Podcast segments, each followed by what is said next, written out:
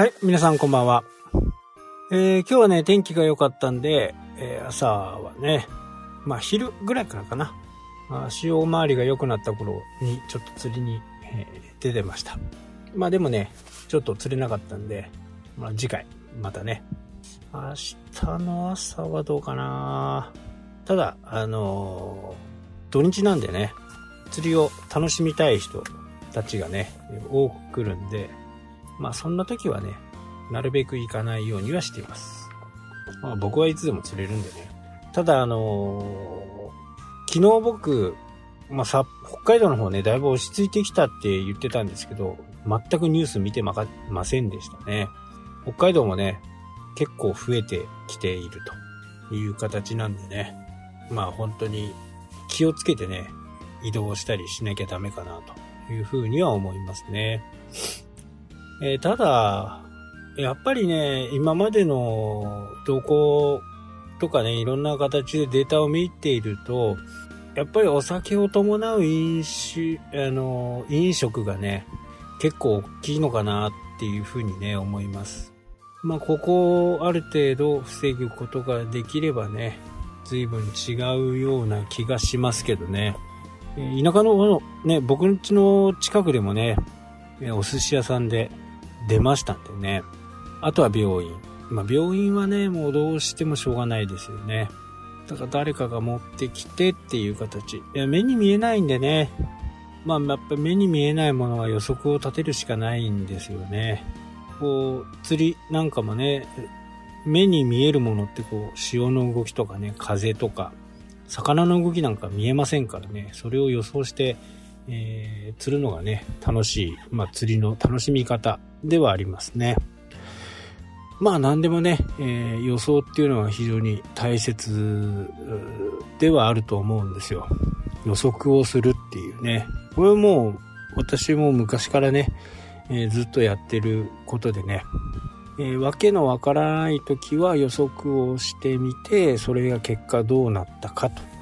いうことをね、検証していくと。で、えー、まあ、株なんかもそうですよね。えー、エアーで買うとね、やっぱりダメなんですよ。どうしても人事なんでね。100円でもね、えー、1000円でもいいから、今なんてこう、ポイント投資みたいなのもいっぱいありますからね。そういうもので実際に自分の身銭を切るっていうことが非常に大切ですね。えー、もし仮に1000円、えー、投資してね、えー、3ヶ月後にいくらになったのか。あとは、あの、年収とともにね、あの、貯蓄とともに1000円が1万円なり、1万円が10万円なり、10万円が100万円になりってね、えー、例えば1000円が10円上がればですね、えー100万円だと1万円まあそういうふうにね、自分でこう、実際にやってみるっていうのがね、非常に大切ですね。で、前お知らせしたね、えー、クラブトークンっていうやつ、えー、湘南ベル周りがね、多分3.5円で買ったのが今3.9円ぐらいになってきてますね。まあこれはもう本当にどんなもんかっていうことでね、えー、買ってみたんで、やっぱりクラブがこう強くな順位が上がるとね、金額が上がるという風な感じなのかなという風にね、思いますね。え、まあ目に見えないものをね、予測していくっていう話なんですけど、ホームページ、ウェブサイト、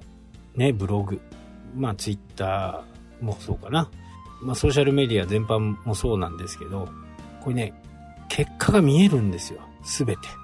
これはね、もう何事にも変えれないね、データになるんですね。例えばホームページで言うとね、どんなキーワードで来ているのか、それが一発わかるっていうのはね、次のページを作る、次のサイトを作る際にも、強力なアドバイザーになるわけですよ。これが見えるっていうのは、まあ将来に投資をするっていう意味では、まあ、非常に大きなことなんですよね。もう見えてるんだから。結果が分かってる。まあ前からね、僕もよく言いますけど、今、あ毎日100人来て、1件申し込みがあるとするならば、1000件来たら10件ですよね。1万件来たら100件ですよ。分母を増やせば増やすだけ、申し込みが上がるということ。これ単純なんですよね。非常に単純で明快。100件に1件申し込みが入っている1%の、まあ、ちょっと難しい言い方でいくとコンバージョンという風な形になるんですけど、1%コンバージョンがあるということが分かればですね、これはもうどこにお金を次次次つぎ込めばいいのかっていうのがすごい明快ですよね。じゃあ100件欲しいよって言ったら1万アクセス必要なわけですよ。じゃあ1万アクセスをどうやって勝ち取るかっていうと、まあ、広告を打つとかね。もう本当に簡単なことですよね。それで1万アクセスあれば、100件の申し込みがね、ほぼほぼ確定ですから。で、このウェブの世界っていうのは、こういうものができるから、えー、ちょっと詳しい人がね、より強くなっていくということなんですよね。えー、例えば、じゃあ、100件来て1件申し込みが1万円の商品だと。すると、わかりますよね。もう、1000人集めたら10万円。1万人集めたら100万円の売り上げが上がるっていうことですね。まあ、原価計算もね、当然していかなきゃならないですけど、100万円の売り上げを上げる、上げることができるんだったら、いくら広告に投資をできるかということですよね。えー、情報系のね、えー、情報コンテンツを売っている人であれば、まあ1個作ってしまえばね、もうそれから原価はかからないですよ。もうデもうデジタル資産ですからね。それを売っていけばいいと。まあ確かに初めに作る労力はね、非常にお金がかかったかもしれないですけど、今までの経験とかね、えー、価値、勉強した経緯とか、そういったものはあるかもしれないですけど、1個作ってしまえば、それは100個売ろうが1000個売ろうが1万個売ろうが、まあほぼほぼ原価はゼロと言っていいと思いますから、そういうものに関しては、まあ100%ね、えー、利益とは言いませんけど、98%とかね、95%とかは利益なわけですから、それを広告費に回してまた膨らませていくと。簡単に言うと、まあ、仮に90%だとしましょうか。利益がね。そうすると、1万人集めて広告費に使えるのは90万円使えるってことですよね。90万円使ったら、1万人がもしかしたら3万人なのかもしれない。あとはどういう広告を打つかというところですよね。Facebook がいいのか、Google の AdSense がいいのか、